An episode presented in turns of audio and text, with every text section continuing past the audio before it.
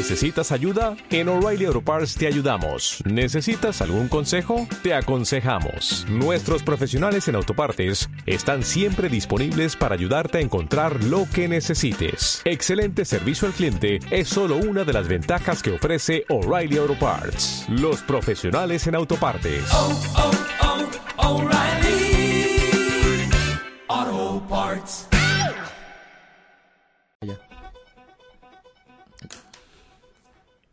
Aunque creas que no eres el mejor en algo, haz como si lo fueras y llegarás a donde te lo propongas. Crea tu propio éxito. Muy buenas tardes, queridos amigos que nos ven y nos escuchan en los diferentes medios de comunicación. Nos encontramos una vez más con el gusto de transmitir este segundo, este segundo programa de Hablando Derecho, conducido por su servidor, el licenciado Alberto Rodríguez Colmenero, y el licenciado Guillermo Torres Rodríguez. Gracias, Alberto. Pues mira, un, un, un, este el segundo programa y bueno, pues va avanzando esto, ¿verdad? Y el pues el agradecimiento a los patrocinadores Roca Abogados. Muchas gracias, Guillermo. También les queremos recordar que nuestro programa se transmite en vivo por Antena Noticias todos los lunes con un horario de 6 a 7 de la tarde y que puedes seguirnos a través de las redes de Facebook o en nuestra página Hablando Derecho. En esta ocasión desarrollaremos el tema Derecho Laboral y Deporte, esperando que sea una sesión muy interesante para todos ustedes especialistas en, el, en la cultura física y deporte y para los abogados y, y, y público en general. Bienvenidos. Muy bien, bueno, pues este, fíjate que, que antes de, entrar derecho, eh, perdón, directo al tema, pues hay ciertas noticias, ¿no? Y algo que dentro de la cuestión de la cultura física, pues es que ayer finalizaron los Juegos Panamericanos. Lima entrega la estafeta a Chile y bueno, sigue, sigue este ciclo panamericano, panamericano perdón, de cuatro años. Es decir, que ahora ya se está preparando Chile para recibir dentro de cuatro años a todos los deportistas del continente. Entonces, y, y, con ese grato sabor, ¿verdad? Que se han traído bastantes preseas y pues más allá de lo que se esperaba.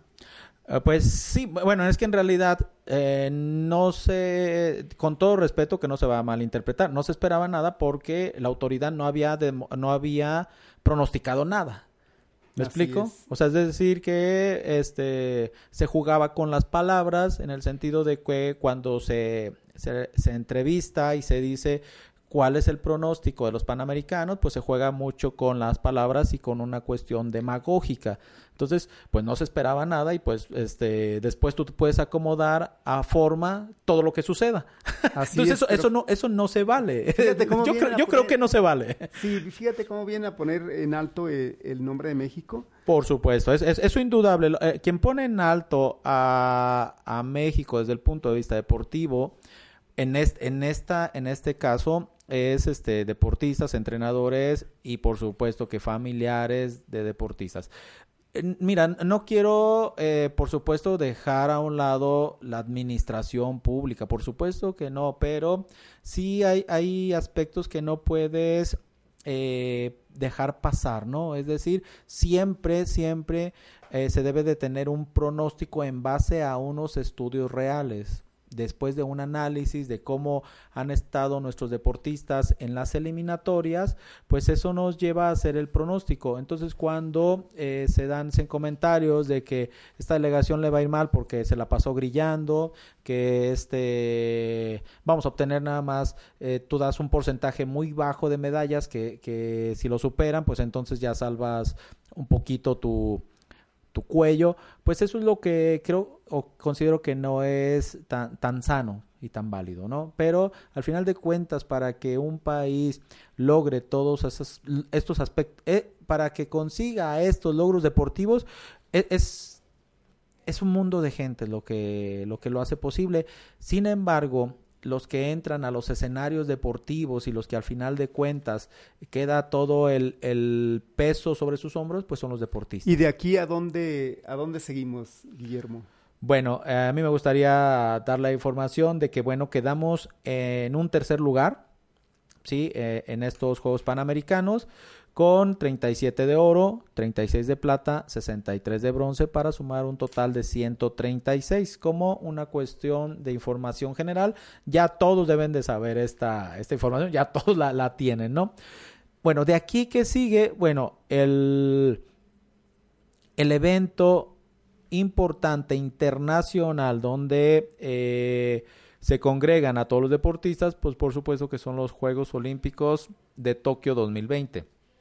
Sin embargo, vienen los procesos selectivos que muchos deportes todavía van a, pasar a sus eventos mundiales o hay otros incluso que ya los tuvieron.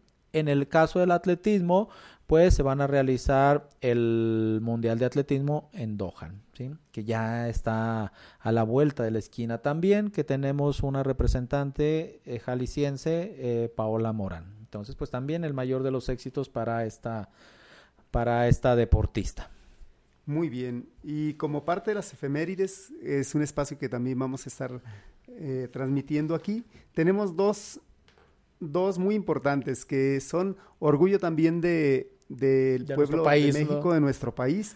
Eh, uno de ellos es el natalicio de Mario Fortino, Alfonso Moreno Reyes, para quienes no conozcan el nombre de eh, de nuestro gran productor, guionista y comediante, mm. Cantinflas. Así es. Hace 108 años, este un día como hoy, fue su natalicio. No, tanto, Albert. Así es, 108 años, 108 años, el 12 de agosto de 1911. Ah, sí es cierto, sí es cierto, siento. Se me, se, me hizo como... Y, eh, y, más, y más cuando uno se divierte, menos lo siente. Así es. Y el siguiente... Sí es cierto, pues el siguiente tenemos a eh, Charles Spencer Chaplin, el 12 de agosto de 1889, conocido como Charles Chaplin. O sea, una cuestión interesante y, curioso dentro de la historia, ¿no? Y cómo coinciden dos grandes, o al menos este, dos grandes comediantes, o al menos uno mexicano y el otro que logra una talla internacional. Aunque Cantinflas logra hacer una una película en Hollywood con la de la vuelta al mundo en 80 días. Así es. Sí, o sea, este ya ya habíamos incursionado en el en Hollywood a, muchos eh, bueno, al menos este comediante antes que que la familia Peluche, ¿no? Así es. o sea, eh, qué bueno que, que este que tenemos e, ese tipo de, de talentos tanto deportivos como artísticos. 130 años de su nacimiento, de un gran personaje en el cine mudo y que dejó una historia muy importante dentro del cine internacional. Incluso yo ignoraba que él había se había hecho acreedor a dos grandes premios Oscar por su destacado trabajo en la película El Circo, me refiero a Charles Chaplin. Ah, no sabía, ¿eh? Yo eso tampoco sabía. Así es. Pues esta es nuestra cápsula cultural. Muy bien, pues bueno. Y de ahí este pasamos al siguiente tema que, del que nos vamos a ocupar hoy y que es deporte laboral y derecho. Les invitamos y, y deporte, derecho laboral y deporte. Y deporte, perdón. Siempre todo lo relaciono con el derecho. Pero bueno, Exacto. Eh, les invitamos también a que se, se comuniquen con nosotros, eh, nos planteen sus dudas, sus preguntas y con gusto se, se las contestaremos. Fíjate, eh, Alberto, que este, empieza eh, a tener contacto con Antonio Alonso, que es el coordinador de la carrera de Cultura Física y Deporte de la Universidad de Guadalajara, de la cual soy, este, la verdad que egresado y, con a mucha honra. De hecho, este yo conocí al, primer director de la carrera de Cultura Física y Deporte, a Leobardo Ortiz, el cual también le, le, realicé una entrevista. Y también me comuniqué con Osvaldo del Moral, representante del Consejo Estudiantil, también de la carrera de Cultura Física y Deporte de la Universidad de Guadalajara. Eh, ¿Con qué objetivo no empiezo a, tener este contacto? Bueno, porque la intención de nosotros de eh, llevar una plática a los licenciados de Cultura Física y Deporte porque celebran su aniversario en septiembre. En 1982 se creó esta carrera, por supuesto que con la eh, iniciativa de, de Leobardo Ortiz, con la intención de profesionalizar el deporte.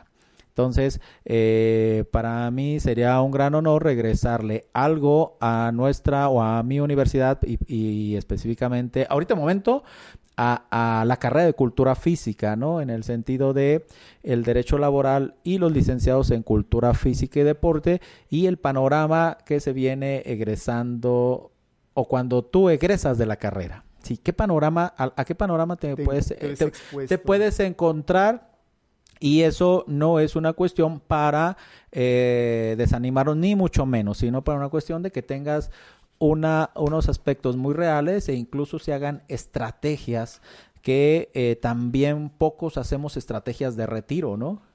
Entonces, sí, ese es. aspecto de que empiezan nuestros jóvenes eh, de cultura física a integrarse al ámbito laboral y eh, con todo el panorama que se pueden encontrar en ello mismo, lo aprovechen, lo disfruten, pero que también hagan unas estrategias a futuro. Entonces, bueno, hemos tenido ese, ese contacto, la verdad que eh, eh, bien, este, bien aceptado por estas dos autoridades y vamos a ver, este, ya nomás estamos esperando el día y la, la hora para que nos concreten y nos hagan ese espacio. Ojalá y si se pueda, tampoco estamos para presionarlos, ¿no? Pero es- Así es, para mí sería, sería un, honor este regresar. Y por otro lado, bueno, pues también buscar a, a, a nuestras autoridades de la carrera de Derecho para también exponerles la, la, la importancia del derecho deportivo. ¿no? Sí, Que se como lo habíamos dicho la vez de los pasada. programas eh, eh, que imparten las, las propias universidades, que el derecho deportivo se convierta en una de esas materias optativas o Exacto. que alcance ese, ese nivel de importancia que realmente merece.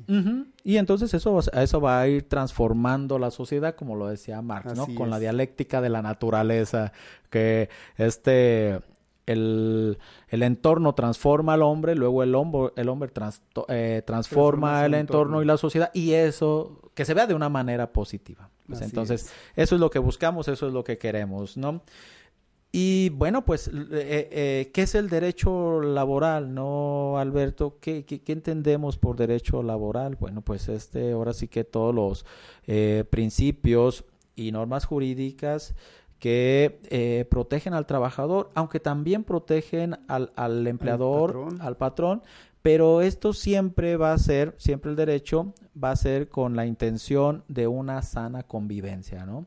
que defenderle y protegerle los derechos al trabajador, pero también nuestra ley federal del trabajo no desprotege a los trabajadores porque a ambos les permite el patrones. aspecto, a los patrones, perdón, a ambos les, permit- les permite la cuestión de asociarse, es decir, la cuestión de crear sindicatos para, para proteger sus intereses a ambos. Entonces, el, el derecho laboral es, es más joven e incluso que el trabajo mismo, ¿no? O sea, el, el hombre se ha visto expue- expuesto a, a conseguir sus alimentos, eh, su vivienda a través del esfuerzo físico anteriormente, pero bueno, después, ahora sí que que este, lo que vimos mucho tiempo en lo que fue la preparatoria, para esto van a servirnos todas la- la- la- las teorías de, Marx, toda la cuestión de, la lucha de contrarios y demás. ¿Por qué? Porque se va eh, al- alguna eh, no población, pero si una clase se siente desprotegida y lucha, ¿no? Por, por conservar, no porque, por conservar, por adquirir eh, nuevos derechos y eso nos ha llevado eh, a, a que vaya siendo muy, muy activo el derecho laboral. Muy dinámico. Muy sí. dinámico, eh, gracias, esa yo creo que sería la, la palabra correcta, que, que ha sido muy dinámico y entonces, pues claro que, que el, que el, el- el deporte, también nosotros, está, ah, o, la legislación mexicana lo contempla dentro de la ley federal del trabajo. Sí, entonces, el, la verdad que, que yo siento que nosotros hemos ido avanzando, a lo mejor no, no con, la, con la velocidad que quisiéramos, pero hemos ido avanzando, ¿no? En ese sentido. Porque, bueno, pues aquí, aquí tenemos, déjenme ver si se, si se percibe, aquí tenemos un manual de 1968 ¿Y qué dice o, de qué es este pequeño manual? Pues es nada más y nada menos que el primer Congreso de Derecho Deportivo que se llevó aquí en la ciudad. Es decir, dentro del marco de, la, de los Juegos Olímpicos, nosotros realizamos el primer Congreso Internacional del Derecho Deportivo. Eh, bueno, es este tríptico, ¿te acuerdas que lo encontramos en, En la Ciudad de en- México. en la Ciudad de México? Sí, ¿Y te acuerdas a qué fuimos a la Ciudad sí, de México? sí, fuimos a la Ciudad de México. a ¿Pero a qué fuimos? Fuimos a un asunto precisamente que estábamos llevando en la CAD. En la CAD, en la que- Comisión de Apelación y Arbitraje un recurso Deportivo. de apelación que interpusimos por ahí que ya luego les comentaremos cómo fue la historia de ese, De ese caso. juicio, de ese caso. Y por ahí caminando por, por el centro de la ciudad, llegando a, a algunas librerías, Sí. encontramos estos bellos ejemplares que estaban abandonados por ahí en, en- en un lugarcito, estaban eh, deteriorándose y aquí el licenciado los rescató por la módica cantidad de 30 pesos. 30 pesos. Sí, esta se convierte en una joya para los otros que nos gusta el derecho deportivo. El primer Así es. Congreso Internacional del Derecho Deportivo. y bueno, pues aquí está eh, una, una muestra, ¿no? Un- una prueba. Bueno, nomás, lo malo es que lo encontramos en en francés. francés. y- Bueno, pues ya nos... bueno, pero ya, ya nos imaginamos qué dice, ¿verdad? Claro, pues bueno, pues es, Muy este, bien. eh, es fácil, es fácil de, inte- de- de interpretar.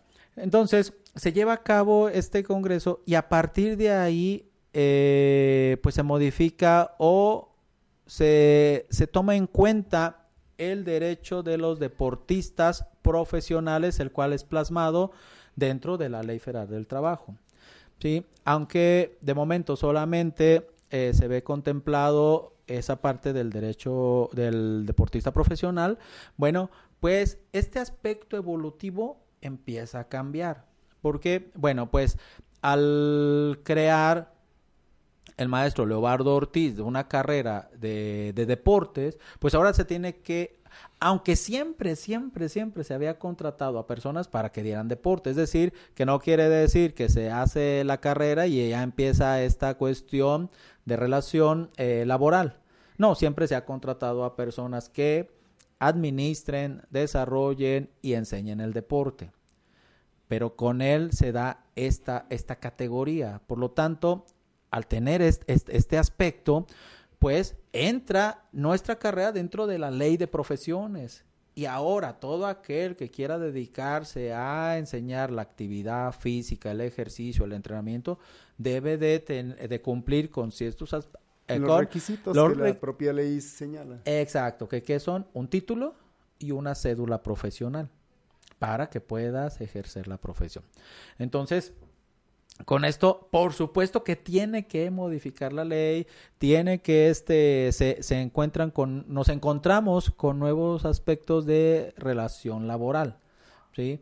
Cómo se eh, cuál eh, cómo se contrata a un licenciado en cultura física, por cuánto tiempo, cuántas horas, este, eh, cuál es el costo por hora. Son aspectos que, bueno, también van a la par de una, eh, de una organización, de una cuestión colegiada, ¿sí? Para, para ma- manejar eh, todas es- esas situaciones. Pero como, que, como lo comentábamos hace rato, que una cuestión cómo te va transformando, ¿no? A alguien se le ocurre, y bueno, no es una ocurrencia, ¿no? Alguien eh, decide que, que se debe de profesionalizar el deporte y quien enseña al deporte, bueno, pues entonces hace eh, todo un cambio porque es, todo un trámite. Yo incluso tengo documentos originales de las materias que se dieron al inicio. ¿Por qué? ¿Por qué lo tengo esos documentos? Bueno, pues gracias al maestro Leobardo cuando yo lo entrevisto. Y es más, eh, creo, creo, al menos que, que- que alguien me, me lo, me lo demuestre, pero creo que soy el único que entrevistó al maestro Leobardo Ortiz en lo que se refiere a la carrera de cultura física. Entonces, para mí, pues, eh, un honor. Ahí, te- ahí tengo la, la, la entrevista, la, la entrevista en, en, en- en cassette. y tengo de, de, de los cinco eran directores. cassettes que embobinabas, ¿verdad? No, eran de- ya, ya era una grabadora de un cassette Ah, pequeño. Sí, este. De una cintilla. Sí. Y entonces él, él, él, este, él dice que dice, es que tenemos que profesionalizar toda esta parte, ¿no? Y como siempre, ¿qué sucede, no? Hay, habrá quienes eh, si les interese, habrá quienes a favor, quienes en contra, y de ahí nace todo un proyecto. Es más, eh, ahorita a vísperas de que estamos a celebrar eh, este nuestro aniversario de, de la carrera de cultura física, bueno, pues gracias a esta visión de esta persona, yo soy licenciado en cultura física y deporte, esa es mi primera formación. O sea, gracias a que una persona tiene esa visión, eh, eh, yo y una, un sinfín de jóvenes y nuevas generaciones siguen siendo, ¿no? Y tanto que incluso, ya ha tenido tanto éxito que incluso otras universidades han optado por, por integrar dentro de su, de su eh, currícula de de este de profesiones esta carrera. Entonces quiere decir que sigue dando, ¿no? Pero sí es una cuestión interesante e importante, bueno, al menos para mí, que nuestros eh, jóvenes sepan a qué se van a enfrentar dentro del ámbito eh, laboral. Y, sí. y uno de, las, eh, de los fenómenos que se ven, que se presentan hablando de este tipo de personas que se contratan empresas o instituciones contratan, por ejemplo, el caso de, de los entrenadores eh, extranjeros. Ah, ok. ¿Sí? Fíjate que ese es un tema bien interesante, ¿no? Este que está, eh, si no me equivoco, en el artículo 7, ¿no? De la Ley Federal de la, de, del trabajo, trabajo, en el cual eh, señala que toda empresa está obligada a contratar a más del 90% de trabajadores mexicanos, excepto que ahí hay una excepción, que no haya esa especialización, se podrá contratar a un extranjero. Muy bien. Así es. Entonces, fíjate, a, a, eh, hablando de, de, esta creación de, de, de esta nueva profesión, pues en realidad en ese momento no había especialistas que enseñaran deporte ya estaba la carrera de, de la ESEF, de la Escuela de Educación Física del Estado. Sí, pero la visión original de Leobardo Ortiz nace con la cuestión de crear entrenadores de alto nivel. Entrenadores. Es por eso que se diferencia en aquel momento, en el 82, de la, de la Escuela de Educación Física. Por lo tanto, no había quien entrenara de una manera metodológica el deporte. ¿Y qué sucede? Este, claro, que, viendo el, el o, o, más bien retomando este artículo 7 de la Ley Federal del Trabajo, se contrata a extranjeros, entre ellos alemanes. Y que uno, uno o los dos creo que se quedan aquí en, en Guadalajara, ¿eh? Entonces, se, se contratan para que ellos enseñen a estas primeras generaciones. Con el tiempo, los mismos egresados pues van tomando esas plazas de docentes, esos lugares de docentes para enseñar a las nuevas generaciones. Y eh, sin temor a equivocarme, ahorita la plantilla docente, la mayoría la componen licenciados en cultura física y deporte. ¿En, ¿En, qué áreas? No, pues a lo mejor en unas áreas sociales que son muy específicas, eh, por ejemplo, la sociología del, eh, del, deporte, pues son sociólogos especializados en deporte, eh, psicología del deporte, de igual manera, psicólogos especializados en el deporte, ¿sí? Eh, médicos, pero la plantilla docente, eh, si no equivocarme, bueno, ya tengo mucho tiempo que no visito la, la carrera, pero ya al 100% son mexicanos. Es decir, llegan, dan el desarrollo, empujan, enseñan a nuestros connacionales y luego ellos toman ese lugar. ¿sí? Muy interesante. Muy interesante. Ahora, ¿qué se da en el aspecto del deporte tal cual? Pues eh, ahora, fíjate, retomando o, o retomando eh, las Olimpiadas de, de 1968, pues el ellos este México sabe que tiene un compromiso muy grande y de tiempo atrás contrata a entrenadores del eje oriental, es decir, aquellos que están pegados este, a Rusia, este, Polonia, Hungría, a, a ese tipo de entrenadores se, se trae a- a un buen este grupo de entrenadores. ¿Y Cuba tenía presencia en ese tiempo? En ese tiempo no creo, estamos hablando del 68, por lo tanto, ¿cuándo fue su revolución de Cuba? 1956. Tenía, era reciente.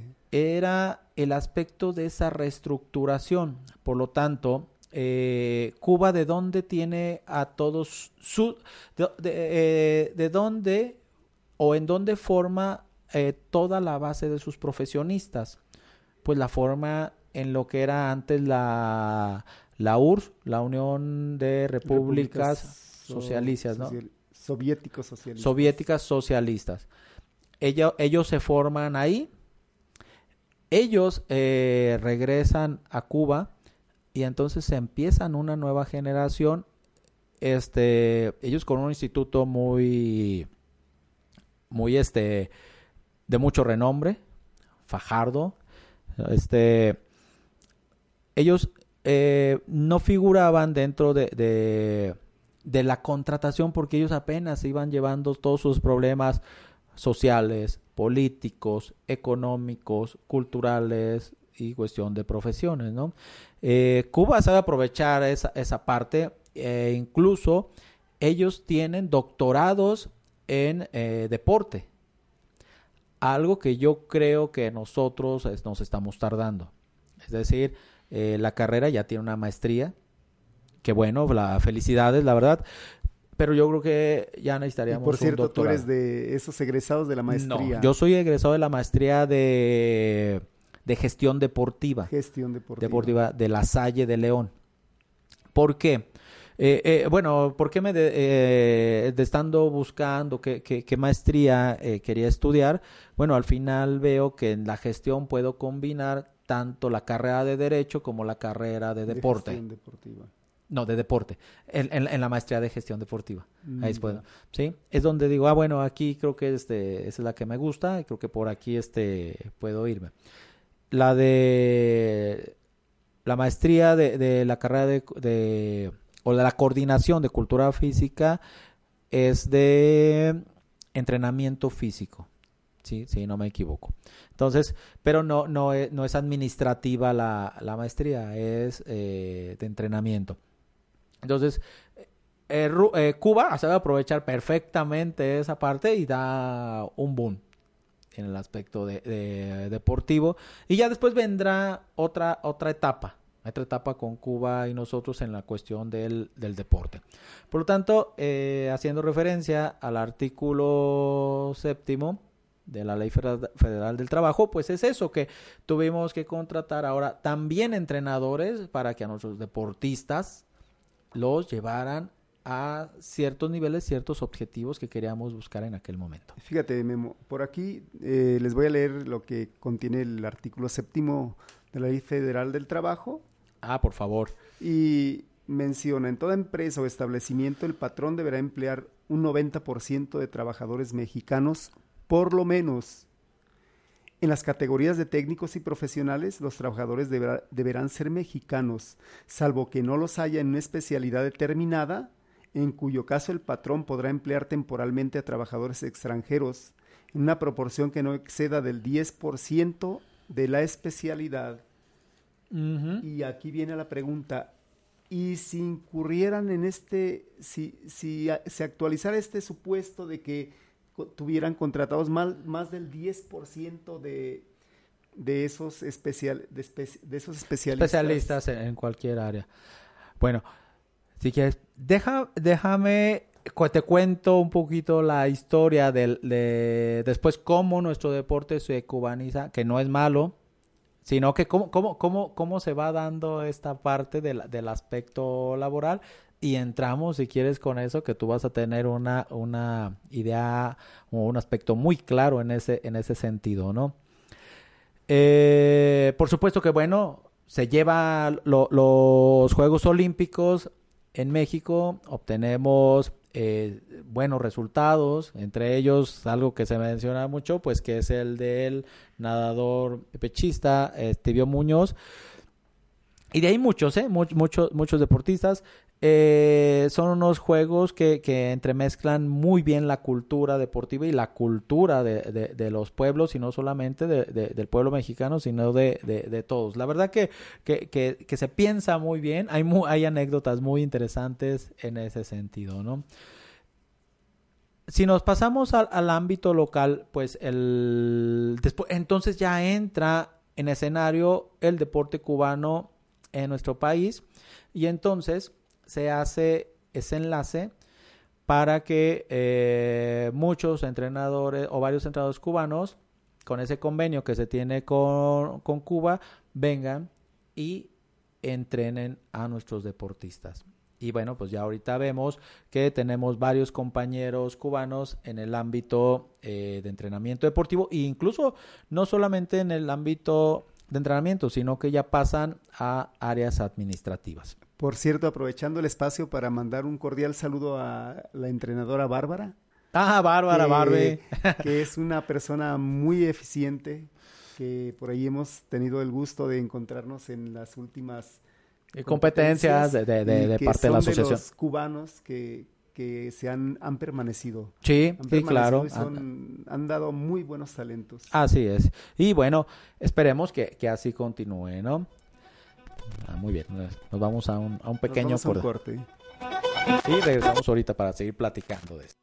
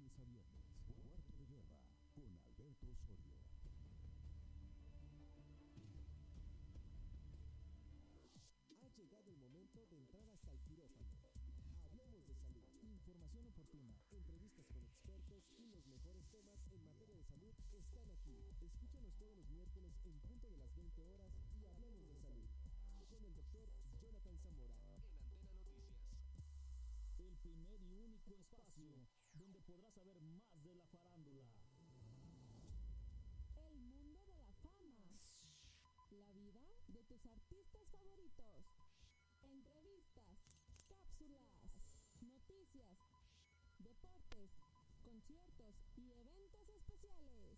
Escúchanos todos los miércoles de 5 a 6 de la tarde en exclusiva por Antena Espectáculos.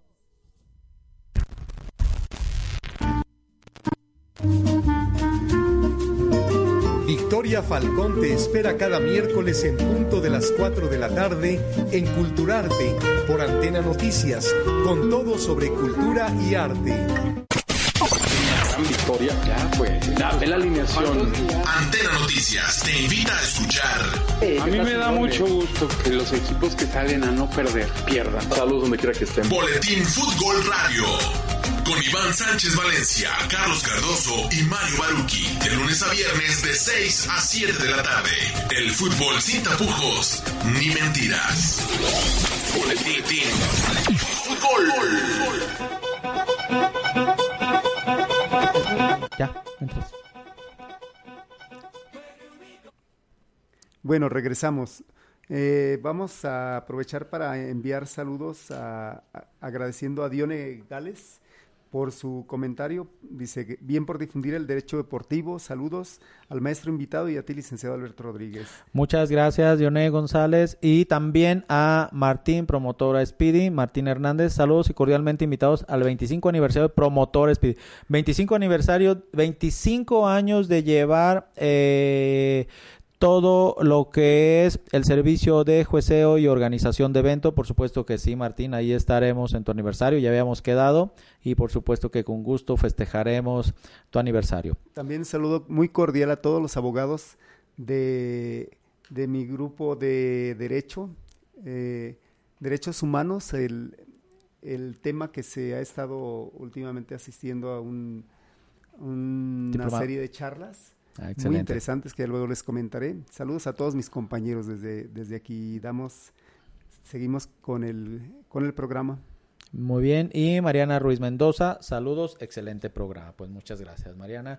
Y el, te comentaba que una siguiente etapa, pues es el, la cuestión de la contratación ya de, de, de, de unos profesionales profesionistas del deporte ya consolidados. El deporte cubano empezó a dar eh, muchos logros a nivel internacional y por eso se opta por contratarlos. Aunque me gustaría mencionar que eh, cuando hice yo la una pequeña investigación, yo me encontré con cerca de 30 convenios que teníamos con países. O sea, 30 convenios con otros países en los cuales yo creo que, y- que sería sano hacer valer esos convenios y revisar, bueno, que estén vigentes para poder ahora sí intercambiar eh, profesionistas de la carrera de cultura física con esos países y que ellos nos manden también a especialistas. Entonces, eso eh, le traería también mucho beneficio al país en esta área. Por supuesto que, que estos convenios son en cultura, educación, deporte. Entonces, a- a- ot- eh, utilizar todos, todos el, el abanico de opciones que nos dan, ¿no? En este caso, bueno, que estamos hablando del, del deporte, pues aprovechar esos espacios y esos convenios que tenemos con, con otros países. Pero yo me acuerdo revisar como cerca de 30. Hay que ver cuáles se han firmado nuevos y cuáles están vigentes. Vigentes, así Sí. es. Que como un histórico también sería muy interesante, ¿no? Para ir eh, dándole forma a... Por supuesto, porque entonces aquí podemos ir con la Comisión de Relaciones Exteriores y poder, este, ahora sí que, que proponerles y en su caso una cuestión de exigirles que, oye, no desperdicies estos convenios. Será que firmamos todo lo que se nos pone encima, ¿no? Así es. No, entonces, este, sí, sí, sí, sí, este, pues invitarlos a que, a, que revisen esos convenios y que se aprovechen. Es decir, nosotros podemos aceptar a algunos extranjeros y que nuestros eh, connacionales vayan y estudien allá y haga y se haya ese intercambio. Pues para eso son los convenios. Hay, hay temas muy interesantes, Guillermo, en tratándose de este, de este rubro del derecho, del derecho laboral aplicado en el ámbito del deporte. Por ejemplo, ¿qué pasa con aquellos jugadores que salen al extranjero, son mexicanos, van a otro país y allá tienen un problema? Tienen un problema donde ya eh, son sancionados o de alguna manera se ve afectada la relación eh, laboral, ¿a dónde es donde ellos tienen que recurrir? Bueno, eh, aquí sí tendríamos que checar cuál, cuál sería el, el- el problema, ¿no? Y también el, deportista. Si estamos hablando de un deportista profesional, el, todos los clubes tienen este pues su representante jurídico y se tendría que llevar, como tú sabes, la legislación del país y donde se hizo el contrato y el convenio. Aunque también debe de protegerlos aquí nuestra ley. Fíjate que, nuestra legislación, pero fíjate que, que- son aspectos que a lo mejor nosotros no los hemos tomado en cuenta. Sin embargo, también eh, ya lo habíamos comentado que países como eh, Brasil, Uruguay, este Paraguay, Chile, que han mandado a deportistas ya a Europa, ya tienen el camino más recorrido. Pero por supuesto que va a depender que, que este qué en, qué, en qué problemática se, se, meta, ¿no? Muy específica, como por ejemplo el caso que, que, que se ha tenido eh, de este del futbolista que, que atropelló a, a la pareja, ¿no? A la pareja de recién casados aquí en Guadalajara. ¿Cuál legislación se aplicó? ¿Cuáles leyes? Las de aquí, local. las locales, ¿sí? Sí, que pueden venir a algunos convenios internacionales o sus mismos, es lo que te diga, como que te digo, sus representantes jurídicos del club, como ya los tienen, pues ellos se encargan de solucionar toda esa parte. ¿Sí? Eso es lo que va lo que va a suceder en caso de que fuera que un mexicano estuviera en el extranjero. Pero más bien, ¿qué sucede? Bueno, hay que evitar todos esos tipos de situaciones. Muy Eh, bien. Es, es- es- es- es imposible, pero digo, Sí. Ta- Es, que a qué voy? Que el, que, el, que el aspecto, hasta menos a donde se señala, es que no, eh, es el, depo- el futbolista iba a exceso de velocidad con una cuestión de alcoholizado. Así es. Sí, Eso, ese, es el, se ese es el supuesto. sup- No, sí. Así era. Digo, no estoy a favor ni en contra. Sabemos que nosotros tenemos que ver las dos posturas. Hasta donde sabemos fue esa parte. ¿Y, y en qué parte le afectó a él en su relación con el, con el equipo? Bueno, pues el rendimiento, rendimiento tal cual. En fútbol, eh, si tú no estás jugando, primero, si eres titular y no estás ahí en cancha, pierdes la titularidad. Imagínate lo que afecta. Segundo, el no estar entrenando pierde tu rendimiento. Y en fútbol son de los deportes profesionales que no te permiten que estés fuera, eh, una te- que, que una temporada estés fuera. Difícilmente te vuelven a contratar ot- otro, otro equipo. En, e- en un lapso de seis, de seis meses, hablando de nuestros torneos. Habrá otros deportes que incluso queden fuera dos años y no pasa nada. Pueden reintegrarse a su actividad. ¿Por qué? ¿Por qué, por qué tiene esa característica el fútbol de que son por muy la, los tiempos? por la cantidad de jugadores que hay. Es decir, eh, vienen empujando muchos jóvenes fuertes, entonces hay mucha cantera para seguir escogiendo. Entonces, eh, la velocidad también con la y la exigencia que del Que fútbol, del fútbol. ajá. eh, entonces es, no, pues eh, ya estás fuera seis meses y ya no hay forma de, de- los mismos clubes dicen no este está fuera de, de- de- está descanchado hay que contratar a otros sí Es algo muy, muy especial dentro del fútbol particular. fíjate que no no nomás solo de fútbol eh, un, un básquetbol NBA un fútbol americano de, de- eh, mientras más exigente sea el deporte eh, con tantito que te salgas pongas el pie fuera de él es, es difícil que te reincorpores Mm, Por eso, eh, por eso también son importantes. Fíjate que dentro del derecho deportivo y la cuestión laboral, pero de atletas, eh, de deportistas profesionales, es bien importante la representación deportiva, que en su momento también sería bueno hablar de esa cuestión de la representación deportiva, ¿no? Claro ¿Por que qué sí. ¿Por qué requiere un deportista ser representado? Pero no puede ser representado solamente por cualquier persona, sino que tiene que ser representado por alguien que sepa hacer contratos, que conozca su vida deportiva. Eh, te pongo un ejemplo, eh, se firma regularmente eh, el deportista pone representante a su papá, a su mamá, al tío, al hermano, está bien si él es especialista en representación deportiva. Bueno, si es él, no hay problema. Pero eh, el no conocer los tiempos de entrenamiento, eh, cuánto requiere el deportista, tú puedes llegar a firmar contratos que en vez de beneficiarle le vayan a perjudicar.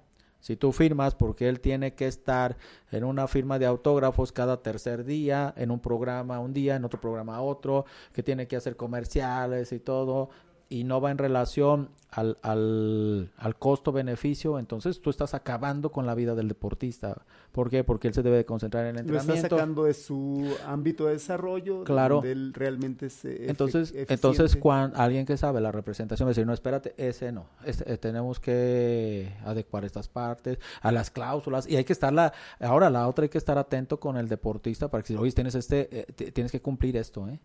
Y, oye, sí, y te- y tienes que cumplir esto. Y de aquí de entrenar te vas a ir para allá. Esas cláusulas en letra chiquita, ¿verdad? Y hay que hacerlas grandes. Hay que es. hacerlas claras. sí, para eso está el representante. O sea, esta letra chiquita, pues esta letra chiquita no la entiendo.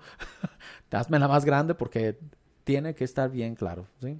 Si no nos convertiría, se convertiría en, en, en un contrato que solamente favorecería una parte. Y hace rato, fuera de, de programa de- del aire, eh, comentábamos acerca de algunas de las rescisiones que se pueden dar en los contratos laborales. Eh, te preguntaba si en supuesto de que, por ejemplo, el deportista pues incurría en algún tipo de, de- de faltas eh, no tan trascendentales, pues tú me hacías un comentario que se me hizo muy interesante, ¿no?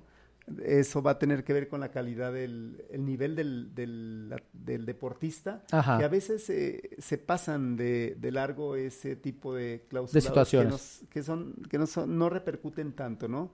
Eh, si nos pudieras comentar, por ejemplo, en caso de jugadores famosos que de pronto incurren en una situación donde se puede haber afectado, eh, ¿cómo es la relación que se da entre él y No, el- no voy a decir de jugadores famosos, voy a decir por qué se puede rescindir el contrato. Ah, sí, no, yo no voy a... No, no, lo no, que voy a... eh, por ejemplo, si el jugador llega tomado a, a los entrenamientos, es una cláusula de rescisión. Ya.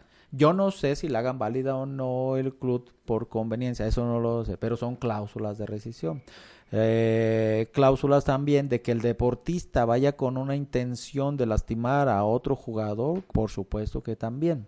Y, y no, y no solamente sería una rescisión de contrato, sino que hay una sanción también. Ocurriría en un delito, por ejemplo. Así es, o sea, Es, es un tema muy interesante. Por supuesto. Lo que pasa es que tendría la sanción del organismo técnico, en este caso eh, la Federación Internacional, la Federación Nacional, pero también el grado y la intención, eh, el dolo con que se hace, pues por supuesto que podría estarse ya tipificado. entraría en- dentro del Código Penal por eh, Eh, no- por ejemplo. Eh, fíjate que, que este Mariano Albor, uno de, de- que lo, lo he comentado, uno de los primeros libros que cayó en mis manos fue el de él, y él menciona en una parte donde la cuestión del riesgo deportivo. Es decir, te- tú, tú estás consciente de que puede suceder eso, por lo tanto no puede ir a una cuestión de delito. Pero otra cosa es cuando llevo ya en mente Por eso. causar un daño. Así es. Por eso entonces se tiene que... O sea, ¿te fijas cómo se, se va entremezclando? Ahorita ya no hablamos de derecho laboral. Estamos hablando de, de delitos Y, y, y para y, y- que se dan dentro de- del propio escenario. sí y, y- y en qué legislación entra eso pues ya una cuestión Así es. penal y si no está tipificado no es delito entonces eh, por supuesto que el deporte tiene para mu- mu- mucho Tela mucha tela cortar, mu- ¿verdad? ajá mucho mucho análisis Muchas disciplinas. ahora hay ahora ahora hay- te digo de esta manera el boxeador va con intención dos boxeadores van con intención se suben al ring con intención de hacerse daño Claro que no. Pues yo creo que sí porque hay- buscan el knockout Bueno, pero eh, en el ámbito deportivo. ah no claro en el ámbito No. Eh, No, no al daño de, de, de, de este, con una intención de dañarlo, pero sí va con una cuestión de, mes, de, merma- de diezmar su, rendimiento. Su rendimiento, sí. Ah, ok. Y en una de esos lo golpea y lo mata. Que Muy no, que no es la primera vez que ha sucedido en el boxeo. Y ojo, no, o, o que se entienda bien, no estamos en contra eh, eh, de este deporte. Estamos analizando y se sucede. ¿Sí? Sucede. Entonces, ahí está el análisis. ¿Quién tuvo la culpa? Entonces, Mariano Albor, desde hace mucho, es más, su, su libro, si no recuerdo, 1988, ya señala que tenemos otros más, más, más, más antes que él, ¿eh? Este, mexicanos, afortunadamente. Cantó, ese es el, eh, otro de los mexicanos que ya habían escrito sobre derecho laboral y deporte.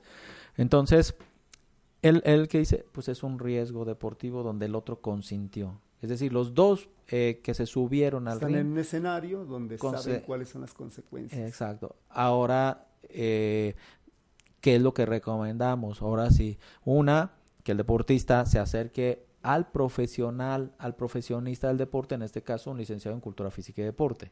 ¿sí?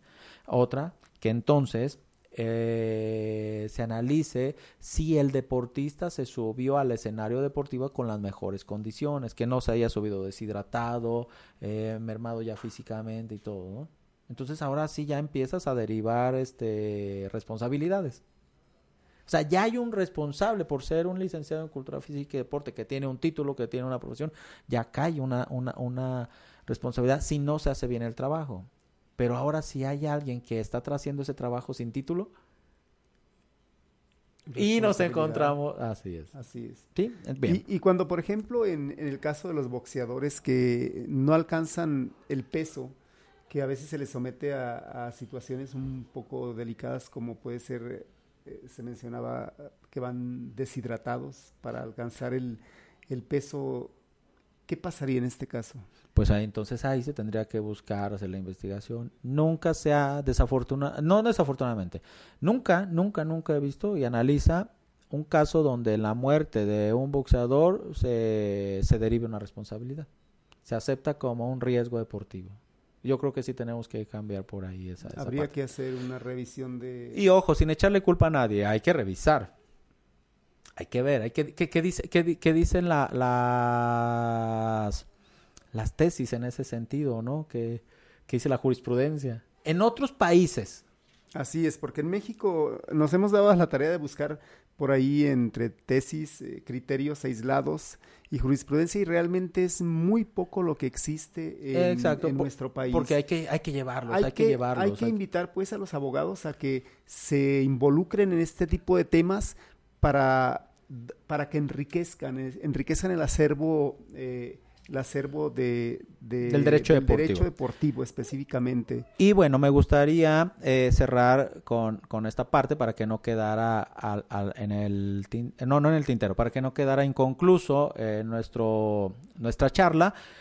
Entonces, eh, Cuba ya- o ya México empieza a contratar a, a muchos profesionistas de, de Cuba y ya eh, empiezan a desarrollar el deporte, ¿no? Muy bueno, eso es bueno.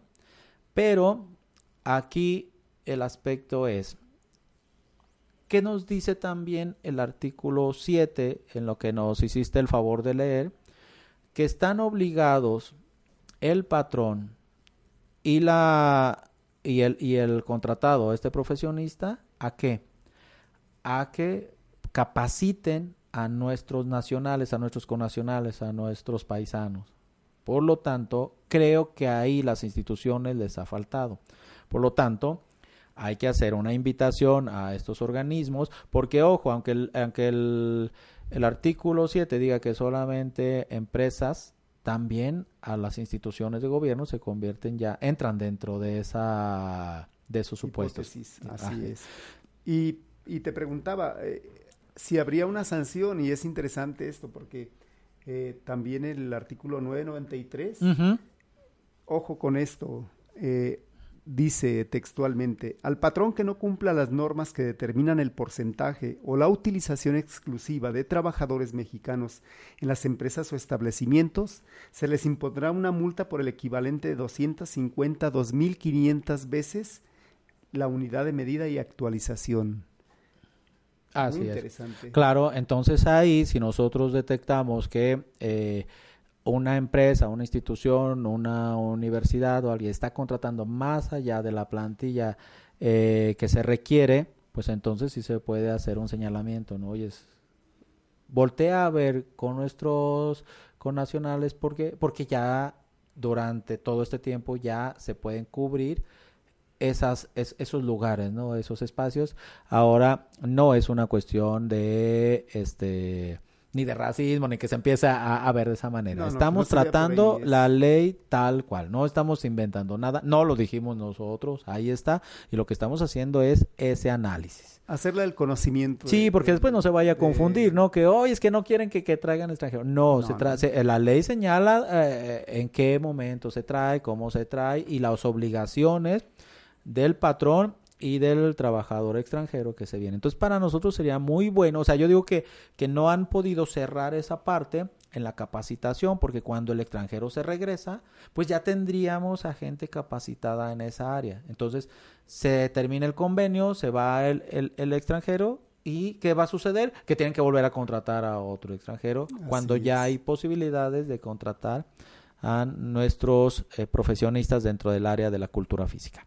Así es. Y aprovechando, pues queremos también invitarles a nuestro siguiente programa número, número 3, el próximo lunes 19 de agosto, en el mismo horario, con nuestro invitado, el doctor en física, perito del Consejo de la Judicatura del Estado de Jalisco y abogado, el doctor Omar Mireles Loera, que nos eh, va a desarrollar un tema muy interesante, la inteligencia artificial aplicada a las ciencias forenses.